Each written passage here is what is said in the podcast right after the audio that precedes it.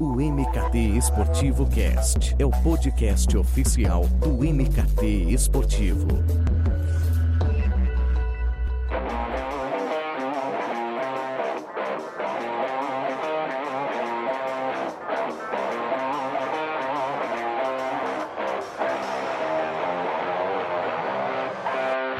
Chegamos com mais uma edição do MKT Esportivo Cast para falar sobre o trabalho audiovisual da indústria do esporte.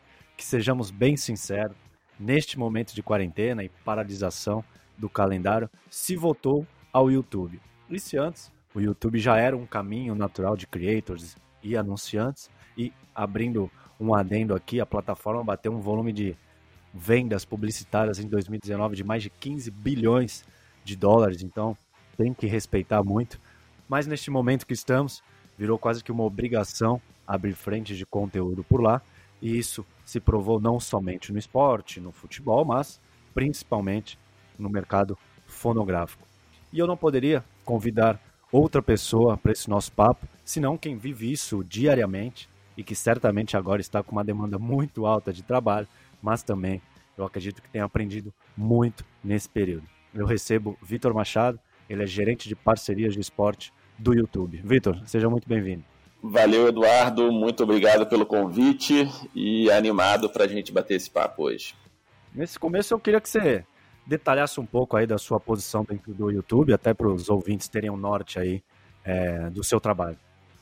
Legal. A, a área de esportes, assim, no fim, o nosso objetivo é ajudar a gerar valor para todo o ecossistema e, consequentemente, óbvio, para o YouTube, né? Então, a gente, nosso dia a dia, a gente trabalha com ligas, federações, clubes, atletas, grupos de mídia e os criadores endêmicos, né? Dando aqui um exemplo, por exemplo, Desimpedidos, para ajudá-los a, a, desenvolver estratégias, a conectar com o mercado e gerar valor é, para essa cadeia.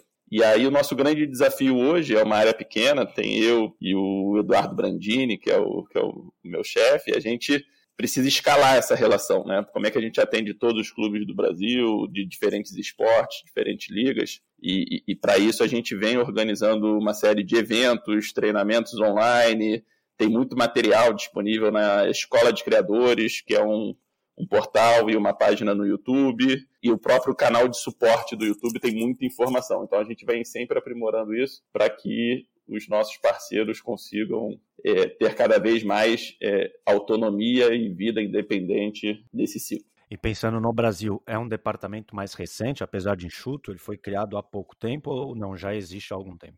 É, ele sempre, sempre existiu. É, a gente sempre tem um time é, de parcerias aqui no Brasil e a gente atende diversas verticais, né? então tem música, esporte, game, criadores endêmicos em si, news, é, kids and learning, que é uma, uma vertical super grande, enfim. E esporte sempre teve junto com alguma outra vertical. Provavelmente é a primeira vez eu cheguei em agosto do ano passado, tem alguém 100% dedicado a esporte. E Vitor, como é que o YouTube tem acompanhado esse movimento do mais focado nos clubes brasileiros em relação ao audiovisual, é, com lançamento de uniformes, como tem feito a Ombro com seus patrocinados, entrevistas, desafios, como é, é, uma, é uma marca aí do Desimpedidos, ou as lives, o Flamengo tem feito bastante, diante desse, dessa mudança editorial forçada, né, por não contar mais com materiais de campo, que eu sei que são os, os que mais fazem sucesso. Vocês, como é que tem feito esse trabalho? Estão trabalhando em conjunto? Vocês indicam algumas tendências de consumo? Como tem sido esse o papel do YouTube nessa relação, em relação a esse momento em, com os canais de esporte? Sim, é, o desafio é enorme durante a, a, a quarentena para o esporte. Para mim, o esporte é uma das indústrias que mais sofre nesse momento, e é muito difícil você replicar um jogo de futebol estando em casa, né? Não dá para um jogador simplesmente ligar uma câmera e fazer algo em casa que vai ser parecido com um jogo de futebol e tem ainda a questão de estar valendo algo. Então o esporte sofre muito nesse momento, né? Mesmo sem o, o, o jogo em si, o jogo, tudo gira em torno dele, né? Você pode, o YouTube muitas vezes não tem, na maioria das vezes não tem o direito do jogo, mas toda a cobertura, é, os treinos, bastidores, repercussão, melhores momentos, tudo, tudo no, no esporte gira em torno do evento ou do jogo em si. É, mas, como você falou, isso não quer dizer que os parceiros estão parados. Né? Então, as lives estão acontecendo, é, não só lives, como né, uma série de conteúdos é, gravados. Então, lançamento de uniforme, entrevistas com jogadores, é, imagens do treino em casa, fizeram até coletiva de imprensa. Então, os, é, as entidades esportivas como um todo e os parceiros estão se virando e produzindo conteúdo, muita coisa legal acontecendo. É, e a gente tem um benefício de que, como o Brasil está um pouquinho atrás no, no, no, calendário da onda do, do, do, coronavírus, assim, a gente vai pegando o que vai acontecendo antes na Europa, né? Então a Europa parou um pouco antes e a Europa voltou agora. Então, em breve a gente vai acabar voltando aqui e a gente já está vendo como é que os parceiros fora do Brasil já estão lidando com a volta que não é uma volta 100% igual ao que era antes. É, então, isso também nos dá a oportunidade de ir pegando coisas que vão acontecendo fora e dando certo para a gente adaptar para o Brasil. Eu conversei com o Vitor Borges, da Santo TV, uns dois episódios atrás, foi um papo muito legal. E ele falou que, que esse tem sido um período aí de, de um laboratório, de fato, né, para saber o que funciona, o que pode ser levado adiante no futuro, sobre como tem sido trabalhar na escassez diante de, dessa limitação que foi imposta. E eu também li uma matéria no UOL, é, com o Desimpedidos, o canal do Zico e, e outros canais, falando sobre o que eles têm feito para não baixar o ritmo de produção nesses últimos meses e também colocar a perder um trabalho de anos. Eu quero saber de você qual é o, o desafio para quem tem, é, desse momento, para quem tem no YouTube o carro-chefe do seu trabalho, ou mesmo quem agora, durante esses meses, tem apostado mais forte no vídeo, fugindo aí um pouco das outras plataformas. E aí eu citei o caso da Santos TV, mas podemos abrir o leque para outras modalidades, claro. É, como eu falei, o desafio ele vem muito do ser capaz de gerar conteúdo relevante para sua audiência, né? Conversando com amigos e até pegando meu, é, meu consumo, é, o fato de não ter nenhum campeonato acontecendo faz com que, naturalmente, as pessoas busquem menos informação e conteúdo sobre o esporte e ainda mais com tudo que vem acontecendo ao redor, né? então a atenção é, das pessoas ela acaba se voltando menos para o esporte e mais para outros assuntos. Então você tem uma, ali uma, um, grande desafio que é como é que você vai construir conteúdo, gerar conteúdo para engajar o seu torcedor, o seu fã, é, nesse momento em que você tem uma dificuldade. Para piorar, no caso do, do, do futebol no Brasil, os clubes né, é, entraram de férias, então foram ali 30 dias que foram muito difíceis para os clubes. Né? O, o, o Vitor Borges, lá no, na TV Santos, faz um belo trabalho é, de como é que você vai continuar criando conteúdo com os jogadores em casa e os jogadores de férias ainda. É, todo mundo retornou é, agora, então é, está mais fácil produzir conteúdo mesmo que de casa. É, mas o grande desafio é como é que você vai conectar sua audiência nesse momento é, com conteúdo relevante, sendo que acontece, está acontecendo uma série de outras coisas relevantes que brigam pela atenção dessa mesma audiência. E quando a gente olha para um negócio em si, é, o negócio ele, ele gira em torno de receita também, e aí o mercado como um todo, é, olhando para esse momento, como, como é que as marcas vão reagir a esse momento, né? Enfim, é um, é um grande desafio para todo mundo. E você acha que é, os clubes não terem os direitos sobre essas transmissões, de poder colocar dentro dos seus canais ou partidas ao vivo, por exemplo, é um maior empecilho para o desenvolvimento do canal, o desenvolvimento dessa frente? Ou você acredita mais numa questão, conhecendo os clubes, as equipes, as ligas, é uma questão mais estrutural, de poucos profissionais, uma pouca mão de obra qualificada para atuar com audiovisual? Se você pensar numa balança, o que, que tem mais peso? É, é óbvio que a transmissão ao vivo ela é o, né, o, a cerejinha do bolo e ela é o que tem o maior valor dentro da cadeia de produção de conteúdo de um clube. Por isso mesmo ela é, é o direito que custa mais caro, né? Mas sim, dá para produzir muita coisa legal e gerar e, e, e, e criar uma relação importante né, com o seu torcedor e, consequentemente, uma nova linha de receita para os clubes, sem ter o jogo ao vivo em si no YouTube.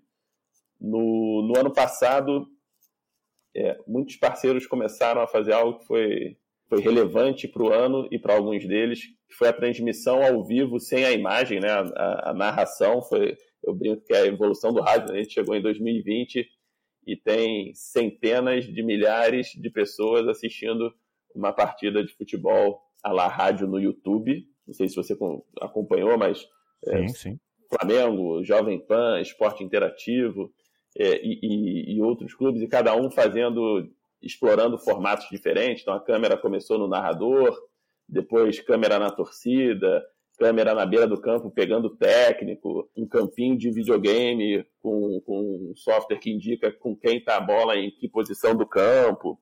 E, e isso vai engajando o, o, seu torcedor. E se a gente olhar para o mercado brasileiro, muitas das partidas hoje elas estão estão atrás de um de algum produto pago, seja a TV paga, ou pay-per-view, e quando ela está no pay-per-view, ela dá uma oportunidade uh, aos nossos parceiros de se conectarem com uma grande camada desses torcedores que não tem acesso ao pay-per-view, né? E eles escutariam no rádio eventualmente e acabam buscando o YouTube por ter ali uma opção talvez com imagem mais interação, enfim.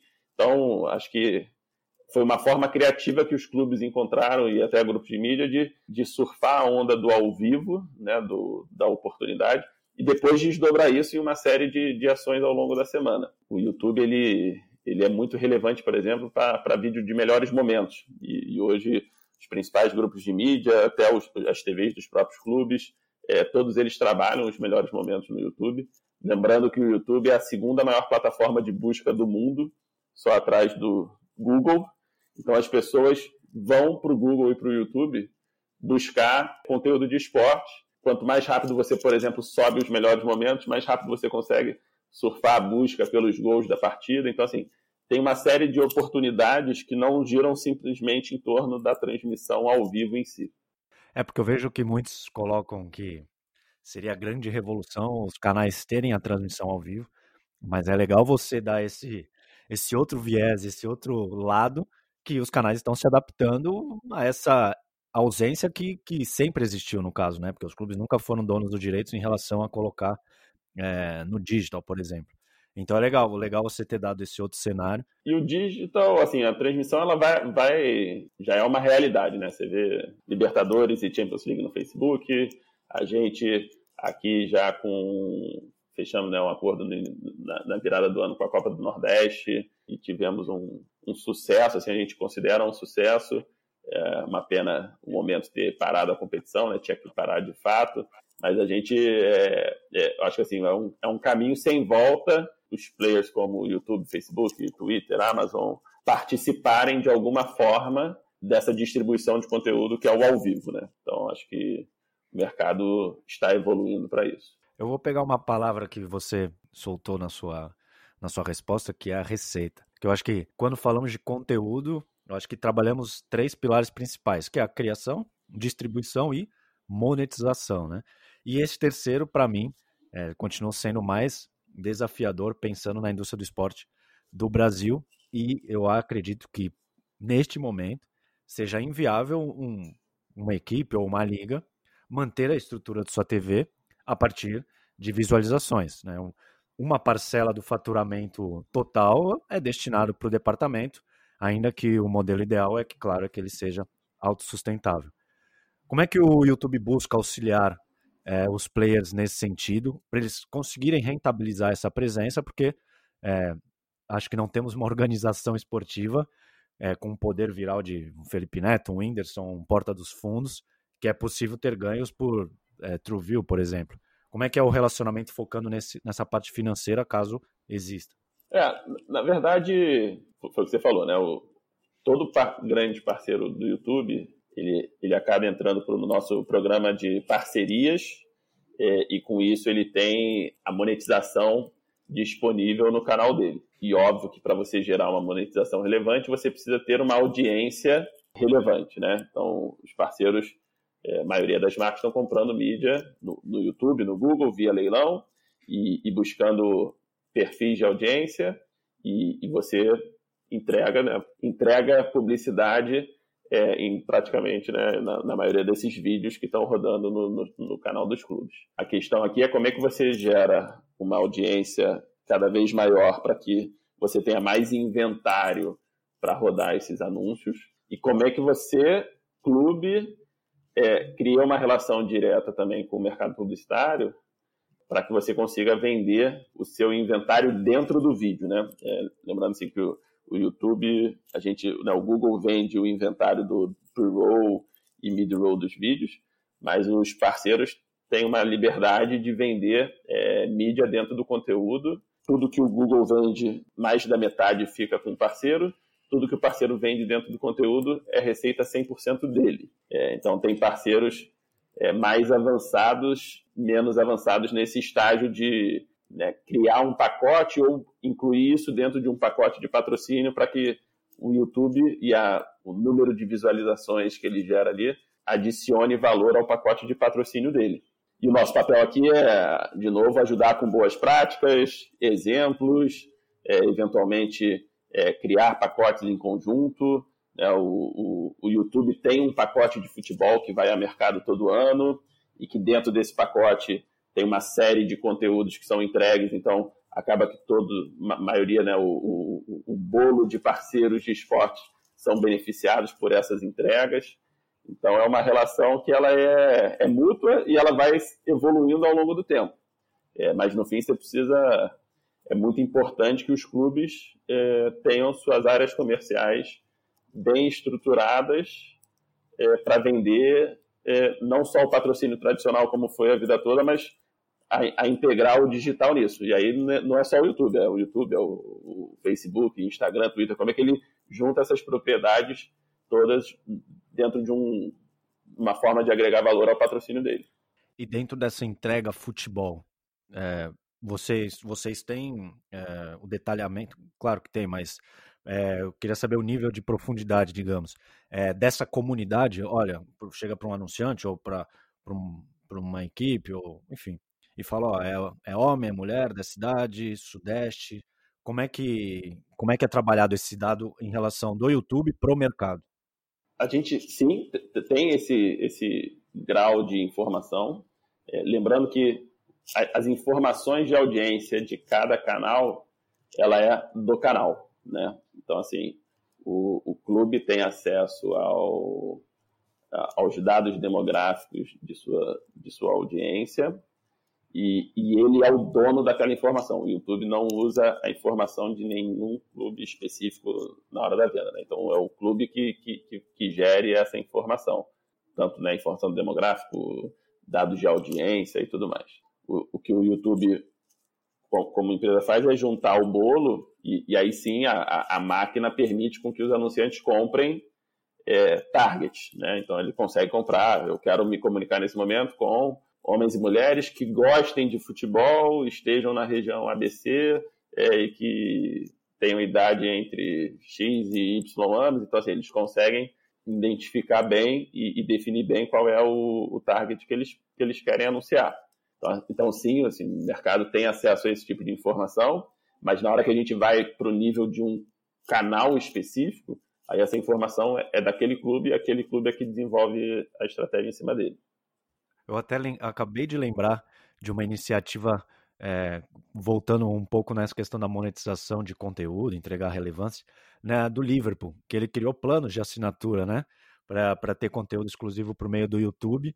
Você acha que é um cenário distante ainda para o Brasil? Você acha não sei, conhecendo o público, acredita que ainda é difícil ele pagar por conteúdo, tendo, já pagando aí por, por tantas outras coisas? É, eu diria, eu diria que assim, o público brasileiro está pronto para pagar por conteúdo, vídeo sucesso de Netflix e afins, né? até do próprio YouTube Premium. A questão é o quão relevante os nossos parceiros de esporte vão conseguir ser na oferta de conteúdo para que isso gere um valor e uma demanda para se pagar. É, eu acho que a gente ainda está num, num, passo atrás de gerar a relevância em torno do, do, do canal de cada parceiro do YouTube, para daí partir para uma quebra de conteúdo, onde você tem a parte do conteúdo aberto é, para ser assistido é, por todo mundo, e parte do conteúdo atrás do, do membership que a gente chama, que é você poder criar layers de, de níveis de cobrança para entregar conteúdos diferentes. O próprio Liverpool começou, lançou isso, foi em dezembro, né? então é, é algo muito novo. Sim. A gente vem, vem analisando e testando, mas acho que em breve alguns parceiros de esporte vão estar sim na, no patamar de, de, de começar a fazer isso. É, eu pergunto porque brasileiro é, é, precisa ser analisado, né? Então, se um clube do Brasil fala que ó, agora vocês que se quiser mais conteúdo, vocês terão que pagar. Ele já paga o, o Spotify, ele já paga a Netflix, como citou, ele paga tudo. Mas o clube falar que vai lançar algo pago, aí ele já se revolta.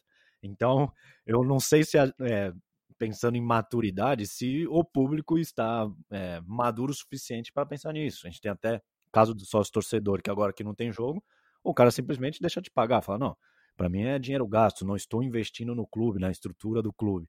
Então ainda acho que é uma mentalidade que o brasileiro ainda está avançando. Aí.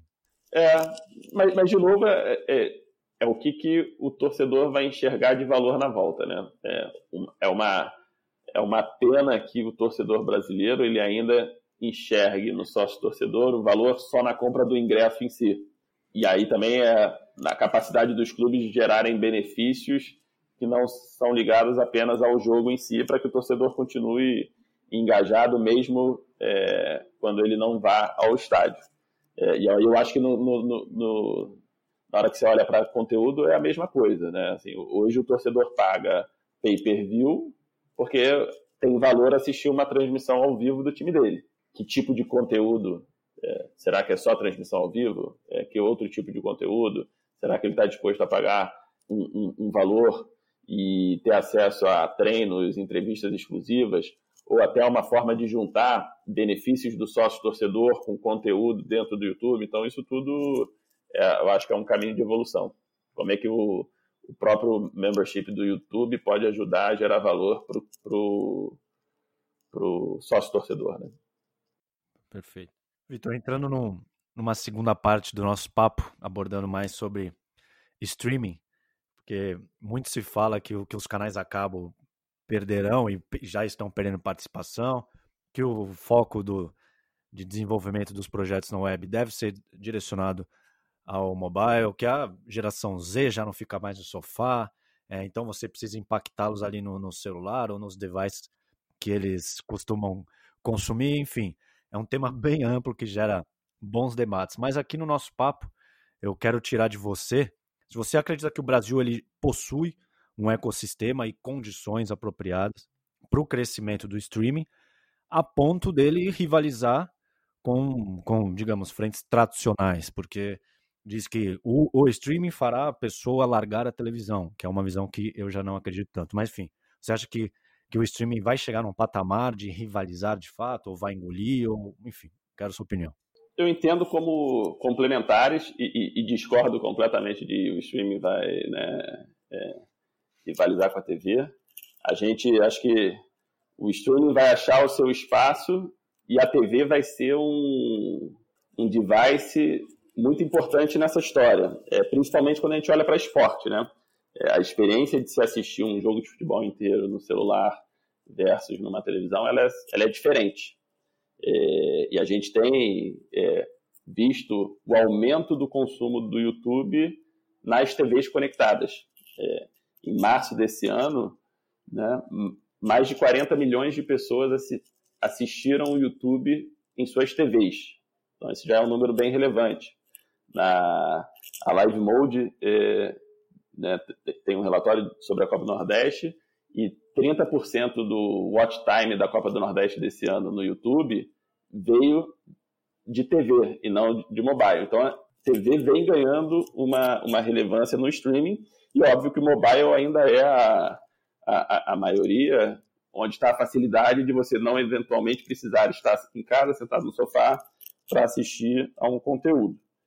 É, e o Brasil, sim, é, como infraestrutura, vem evoluindo para que o acesso ao streaming, né, o acesso a dados, seja cada vez mais fácil e barato e, e a gente consiga é, fazer com que as pessoas tenham condições de, de assistir o streaming em seus celulares. Né? Então, a gente tem né, expectativa da base de, de pós-pago passar de pré-pago esse ano, Assim, tem uma série de coisas que vão moldando a, a, a infraestrutura brasileira e a, e a condição da, dos espectadores para que eles possam consumir cada vez mais streaming, seja em seus celulares, computadores, videogames ou TVs. Não, isso é incrível, né? Ele usa a experiência do digital, do, do YouTube, que, enfim, na, na teoria estaria num celular, estaria num iPad, que seja, e ele usa na televisão para continuar ali no, no conforto do sofá. É que eu, eu divulguei no, no Instagram do MKT Esportivo é, o, esse receio que eu tenho da, dessa matança de veículos de comunicação tão logo uma novidade chega, né? Que a TV ia matar o rádio, a internet ia acabar com a TV, o streaming com a cabo. E para citar um exemplo recente, de, fora do esporte, tivemos o BBB batendo todos os recordes possíveis de audiência, de anunciantes, Exato. e com as próprias plataformas investindo no intervalo. Então, por isso que eu, ia, eu queria saber de você isso, né? Se o YouTube enxerga como uma concorrente ou algo complementar ao trabalho que vocês desenvolvem dentro da plataforma. A gente tem convicção de que é complementar e, e a nossa relação com eles é uma relação de parceria. Né? Tanto é que as principais TVs são grandes parceiros no YouTube é, nessas é, buscas por jan outras janelas de distribuição de conteúdo é, e, consequentemente, de geração de receita. Você tem até um caso é, bem legal que é fora do esporte, mas que é o Masterchef, né, que ele tem uma janela de transmissão na, na Band, ele tem uma janela de transmissão na, na TV Paga, e ele tem uma outra janela no YouTube com conteúdo mais cortado, enfim, uma forma de você poder assistir na hora que você quiser, o, o, o trecho que você é, preferir. Então, assim, e ele é super complementar, atingindo é, né, uma audiência que não necessariamente foi na, na TV aberta ou na paga para ver esse conteúdo. Então, a gente é, definitivamente entende os grupos de mídia como grandes parceiros. Que ótimo. Quando eu for divulgar o nosso papo, eu vou deixar isso muito claro para os seguidores, porque é, me preocupa um pouco a visão que muitos têm, e também outros também têm essa visão que a gente tem aqui, então também fico mais tranquilo, mas é, eu, eu não gosto quando eu leio que um vai matar o outro, vê o, quantos anos o rádio existe e tem uma força absurda, então que bom ouvir de você, que você está você tá com 100% dentro dessa frente, então excelente, excelente a sua visão. E para esse ano, vocês, como você citou, fecharam com para transmitir a Copa do Nordeste, né? Infelizmente aí a pandemia é, acabou atrapalhando. E também estão apostando muito nos conteúdos originais, que aí no nosso caso aqui do esporte tem o Fred do Desimpedidos no Magnus Futsal e tá sensacional, o nível de produção é incrível. Às vezes eu vejo que ele foi ao ar há uma hora, já tá com putz, 700 mil visualizações. Então eu acho que é, foi muito.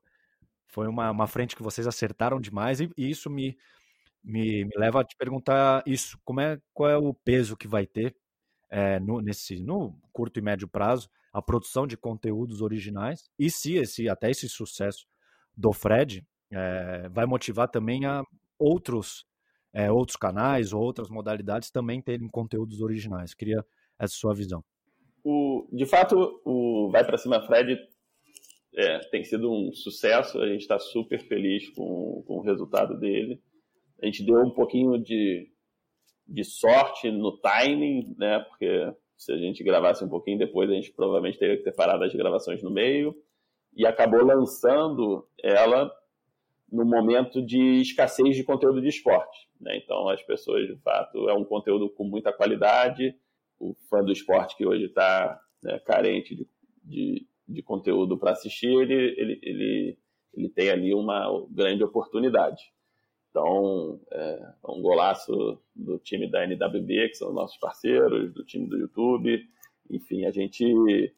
Mas esse. É, ele está envelopado dentro de um YouTube Originals, mas isso não quer dizer que outros parceiros já não produzam uma série de conteúdos originais, né? Sim, então a claro. gente. Eu acho que o balanço entre conteúdo original, ao vivo, que é o dia a dia de, de notícia, isso vai, vai variar muito de parceiro para parceiro e, e da evolução e maturidade deles de entenderem e planejarem o fatiamento dos seus conteúdos e, consequentemente, dos seus direitos para distribuição em diferentes plataformas. Né? citando exemplo pessoal de novo, assim, eu adoro NBA e NFL. É, hoje eu tenho dois filhos pequenos e, e o tempo ele é né, gera valores diferentes. Eu já não consigo ficar mais acordado até tarde para assistir NBA o tempo todo ou passar um domingo à tarde inteira assistindo NFL.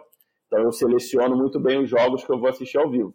Mas eu vou no YouTube e assisto os melhores momentos das rodadas praticamente todo dia. É, então, para aquele conteúdo, o, o, corte de melhores momentos ele resolve o, a minha demanda e, e, sobre aquelas, aqueles campeonatos. O exemplo da Fórmula 1, uma série que eles lançaram no Netflix, eu não sou um grande fã de Fórmula 1, é, eu não, não sou mais uma pessoa, já, já assisti bastante, mas não sou mais uma pessoa que assiste a Fórmula 1 ao vivo nos fins de semana, mas parei para assistir a série e adorei. E a partir da série no Netflix eu passei a consumir mais Fórmula 1. É, continuei sem consumir o ao vivo, mas eu passei a me interessar mais pela história e a evolução dos pilotos, porque eu vi uma, um tipo de. tive acesso a um tipo de conteúdo de bastidores que você não tem no dia a dia. Então aquilo é, trouxe para mim uma vontade de, pô, deixa eu ver né, onde é que esse piloto, que eu acabei de assistir a série da, da temporada passada, como é que ele está é, evoluindo hoje, no, porque ele mudou de uma equipe. Então, assim, isso mostra que a oportunidade ela nem sempre está no ao vivo, você vai ter sempre, óbvio, o, o, ao vivo é o mais importante e você tem a maior parte do público lá, mas você tem uma série de, de, de outras oportunidades que vão girar ao redor. E elas podem girar a partir de uma série original, elas vão girar a partir do, do, do, seu dia a dia de cobertura jornalística, na capacidade de produzir conteúdo, e, e daí a importância das entidades esportivas de entenderem é, como é que elas fatiam os seus direitos e como é que elas distribuem e negociam esses direitos. E do outro lado, os parceiros, grupos de mídia, criadores, é como é que eles surfam essa onda, né? Então, você vê o caso do Desimpedidos, né? Mesmo sem o, o, o, o Vai para Cima Fred, o dia a dia deles é um dia a dia de produção de conteúdo que gira 100% em torno de futebol, sem ter o direito de, de nenhum é, grande ativo de futebol. Mas eles entenderam ali oportunidade. É, e por aí vai. Então, acho que a gente tem. O ecossistema brasileiro ele, ele está passando por uma evolução com a entrada de players. Né? Então, de novo, ano passado, chegada da Dazon é, e da Amazon. Então, a gente teve série da seleção brasileira na Amazon, série do Flamengo na Dazon. É, agora série no, no, do, no YouTube. Então, assim, você tem Globoplay, você tem uma série de parceiros no ecossistema. É, quem é o dono do conteúdo precisa acompanhar essa evolução e entender como é que ele vai é, distribuir o seu conteúdo. Pô, e é legal isso. Você citou sobre a, a série da Fórmula 1, porque isso você assiste no, na Netflix, pode te levar a buscar alguma curiosidade no YouTube e te motivar a assistir a Fórmula 1 na Globo, na televisão. Então, volta até para aquele nosso papo de que realmente tudo acaba sendo complementar e, e, pode ter impactos bacanas, como um The Last Dance também, por exemplo, na questão da, de assistir a NBA, enfim. Exato, não tenho dúvidas. Então, é, é, o, o, sistema ele, se, ele, ele vai se autoalimentando e, e, e o, o, principal objetivo de quem é o detentor do, do direito, do conteúdo, é como é que eu gero mais interesse é, do público no, no, meu conteúdo e como é que eu entendo que as pessoas vão consumir o meu conteúdo de forma diferente. É, nem todo mundo vai conseguir assistir é, um jogo inteiro da NBA. É, assim, eu tenho é, uma admiração tremenda pela NBA e no passado chegaram a fazer teste de venda de né, um pacote onde a pessoa assistia o último quarto. Né? Talvez foi um verdade, teste ali para pegar uma geração que não tem mais uma paciência de assistir um jogo inteiro, mas assistir o último quarto pode ser um, um fator. Então, assim, acho que é, as entidades esportivas estão buscando formas de, de, de, de criar produtos para diferentes grupos de, de pessoas de acordo com o interesse. Então, acho que esse que é o caminho. E aí isso vai passar por ao vivo, original, né, a cobertura diária jornalística tem um grande valor né, na manutenção dessa dessa relação durante a semana entre um jogo e o outro, entre um evento e o outro. Então, isso tudo faz parte, de, precisa fazer parte da estratégia do, do detentor de direito. Vitor, para fechar, quero pensar um pouco no, no futuro. É, o YouTube aí já está de olho em tudo que a, o que a pandemia tem feito surgir em termos de novos approaches, é, trabalhando para que novos e, os an e antigos canais continuem com um trabalho bem ativo na plataforma, se talvez eles é, faziam um vídeo, não sei, uma vez por semana, duas vezes por semana, agora intensificar essa questão do conteúdo. Então, é, como é que vocês já estão trabalhando de olho nesse futuro quando o mundo, entre aspas, voltar ao, ao normal? É, não, assim, para a gente está muito claro que tentando olhar né, sempre para o lado positivo, esse foi um momento em que é, as pessoas, o mercado se acostumou e aprendeu mais sobre live no YouTube, e o esporte não é o grande driver disso, foi a música, né, as grandes lives de música. Então, todo dia a gente tem dezenas de lives com milhões de pessoas assistindo, e isso, obviamente, a gente acredita que, que já está mudando o hábito de consumo, e, consequentemente, acendendo uma luz para os produtores de conteúdo. Oportunidades vão acontecer à medida que, no curto prazo, né, à medida que os campeonatos vão voltar, mas, por exemplo, vão voltar sem torcida. Né? Então, a gente é, está conversando com parceiros, entendendo aonde que o YouTube pode ajudar nessa, nesse momento. A gente teve um caso, último jogo do Campeonato Carioca antes da paralisação, é, o Flamengo ainda não tinha chegado a um acordo com nenhum grupo sobre distribuição, né, sobre a venda dos seus direitos. Não via, os jogos do Flamengo no Carioca não vinham sendo transmitidos, só quem conseguia assistir é quem ia ao, ao jogo. Com portão, os portões do Maracanã fechados, é, o Flamengo conseguiu chegar num acordo com, na, com a Globo, né, que é quem tinha os direitos do, do adversário, da Portuguesa do Rio, e fizeram uma transmissão no Globo.com, no Facebook e no YouTube. É, a gente chegou a bater quase um milhão de pessoas, né, de visualizações simultâneas na, na plataforma, na transmissão do YouTube, num jogo num sábado, é, onde a, a, decisão do Flamengo e da Globo de que esse jogo seria, poderia ser transmitido na, na Flá TV aconteceu às duas horas da tarde, o jogo era às cinco horas ou seis horas, se eu não me engano, então assim, sem tempo nenhum de fazer nenhuma comunicação, de chamar, e a gente atingiu um número que a gente considera bem relevante, que mostra o, o, o poder e, e, as oportunidades.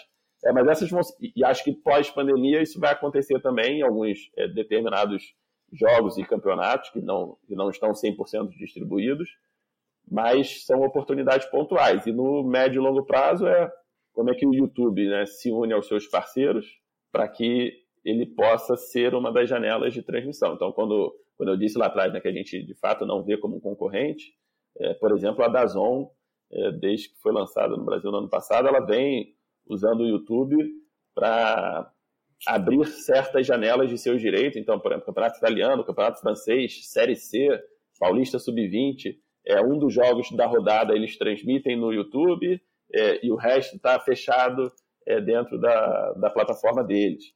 Então, assim, existem formas da gente buscar é, parcerias e, e, entender como é que a gente, o YouTube, gera valor para eles, para que a gente possa também, também ter conteúdo ao vivo na plataforma. Então, acho que é um caminho que, no momento que os campeonatos voltarem com estádios fechados, a gente vai ter aí uma, uma oportunidade de buscar soluções criativas para fazer com que os jogos cheguem na casa da maioria dos torcedores possível. Pô, Vitor, muito obrigado pela sua participação. Muito legal saber do trabalho do YouTube durante esse período, ainda mais focando na parte das entidades esportivas, na, também na questão de monetização e conteúdo, que eu sei que são pilares que, que os nossos ouvintes gostam muito. Então, agradeço demais o seu tempo, as informações que você disponibilizou para a gente. E, enfim, o espaço é seu para um último recado. Eduardo, eu que agradeço o convite. A gente está sempre à disposição para conversar e, e, e, debater sobre o mercado. É, né, a gente, muito em breve, deve fazer aí mais um ciclo online de treinamento para o mercado, é, para os parceiros. Então, a gente vem buscando mesmo à distância formas de se manter é, conectado com, com o ecossistema e ajudando de alguma forma nessa passagem. Né? É, é um momento desafiador para todo mundo, é, e a gente tem uma crença de que juntos, parceiros, é, grupos de mídia, plataformas, a gente vai conseguir é, gerar um ambiente favorável para todo mundo. Valeu pelo convite. Eu que agradeço. E ouvinte, ficamos por aqui. Eu espero que você tenha gostado desse episódio, que foi muito legal e muito enriquecedor. E até a próxima.